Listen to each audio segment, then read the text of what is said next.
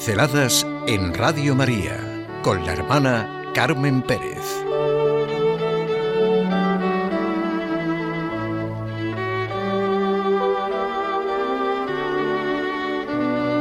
La admiración y la alabanza. Hay en el ser humano una riqueza profunda de la que a veces no somos conscientes y pasamos como rozándola sin ver las raíces que lleva consigo, sin ver lo que realmente implica y significa en nuestra vida. Ahora en concreto pienso en la admiración y la alabanza, que a algunos puede parecerles algo accidental, hasta superficial, que puede darse o no darse, pero son puntos cardinales en la vida para ser capaces de ver y gozar la realidad. Arrancan de ese humus tan necesario que es la buena intención ante la vida, el estar abiertos a lo bueno, a lo grande, a lo bello, a lo alegre, a lo que nos hace gozar, tan importante que sin la admiración y la alabanza y sin la gratitud se ha perdido todo, se ha perdido la gran experiencia de la vida. Todo en realidad tiene su origen en la gratuidad de Dios con su creación, con las criaturas y sobre todo con el hombre, el ser que puede ser consciente de todo ello y abrirse a su amor. En el inicio realmente es el amor de Dios. Y de ahí arranca todo en el hombre. Algunas veces hemos pensado quizá en la vida, y José Manuel y yo lo hemos hablado en este breve momento de entre tú y yo, lo importante que es dar gracias y pedir perdón, que arranca desde lo más interior de nuestro corazón, como la dinámica de dar y recibir, pues también la admiración y la alabanza arranca de esta misma y rica humanidad. En un primer momento, la alabanza puede tener mala prensa y la admiración puede parecer algo infantil. Me ha ayudado mucho a ponerme ante esta realidad un capítulo del libro Reflexiones sobre los Salmos de Lewis. Su reflexión arranca de una experiencia suya personal cuando empieza a acercarse a la creencia en Dios y las personas religiosas que le trataban le hacían sentir que debía alabar a Dios e incluso que era el propio Dios quien lo demandaba. Precisamente esta era también la problemática que le planteaban algunos salmos, la exigencia de la continua admiración, alabanza y gratitud hacia el Señor. Incluso esta exigencia puesta en boca de Dios, aquel que me agradece y alaba, me honra. ¿Qué necesidad tiene Dios de esta alabanza y de la gratitud? Y a veces incluso parece una especie de chantaje. Sálvame y te ofreceré un corazón libre y alabaré tu nombre. Vamos, haz esto por mí y te alabaré. Todo parece dentro de una especie de mercadeo. Esto lleva a plantearse de verdad qué es realmente la admiración y la alabanza. A nadie gustan esas personas que necesitan que se les confirme en lo que hacen, sus cualidades, las muestras de su inteligencia, y nos causan rechazo las personas que rodean a los dictadores de la vida, sean los famosos, los millonarios, los jefes, los organizadores, todos esos a los que parece que hay que halagar, en realidad se les adula, se les dicen las cosas interesadamente.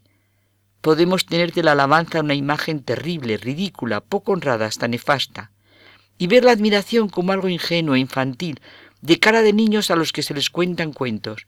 No va por ahí de ninguna manera lo que es la verdadera admiración y alabanza, lo más grande que el ser humano puede hacer.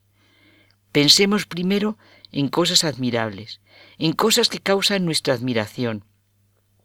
Un paisaje, una obra de arte, una buena misa, una buena música, un buen libro, un espectáculo, una persona. El sentido, la naturaleza misma de la obra reclama o merece la admiración.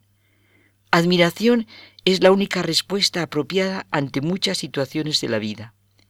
Si se pagara la admiración, estaría muy bien empleado el coste.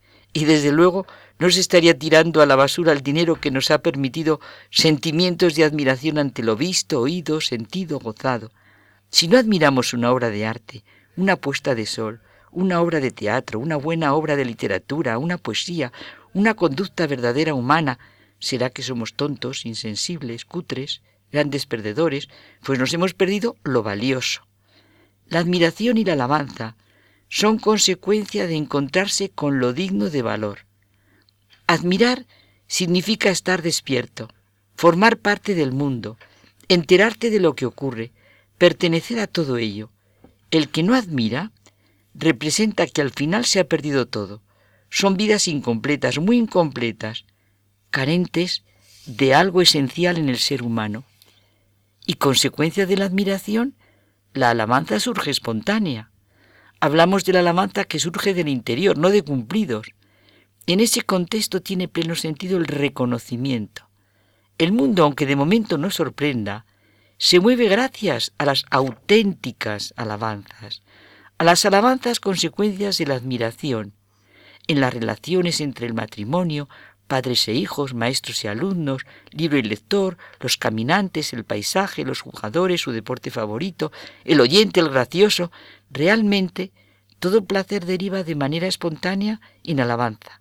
Las mentes más sensatas, más abiertas, más capaces, son las que más naturalmente alaban, mientras que los cascarrabias, los cutres, los inadaptados y los descontentos, los envidiosos, alaban menos. El hombre sano y natural, aunque venga, qué sé yo, de un ambiente lujoso y tenga amplias experiencias en alta cocina, pues miren, alabará una comida modesta. La alabanza expresa y completa el placer. Es un poco frustrante haber descubierto un nuevo autor, haber visto algo bello, haberse encontrado con alguien o con algo valioso, llegar a un valle de grandeza inesperada y no poder compartirlo porque a los que están contigo no les importa. Incluso saber un buen chiste y no poder contarlo. ¿Qué se puede esperar de gente que no sabe lo que es la admiración y la alabanza? Pues pensemos ahora, ¿cómo se alegra un padre de la admiración y alabanza de su hijo? Y al revés, ¿cómo es posible que nuestro corazón no estalle de admiración y rompa en alabanzas a nuestro Padre Dios? Sabe algo de Dios, puede tener relación con Él, quien no siente la máxima admiración y prorrumpe en alabanzas?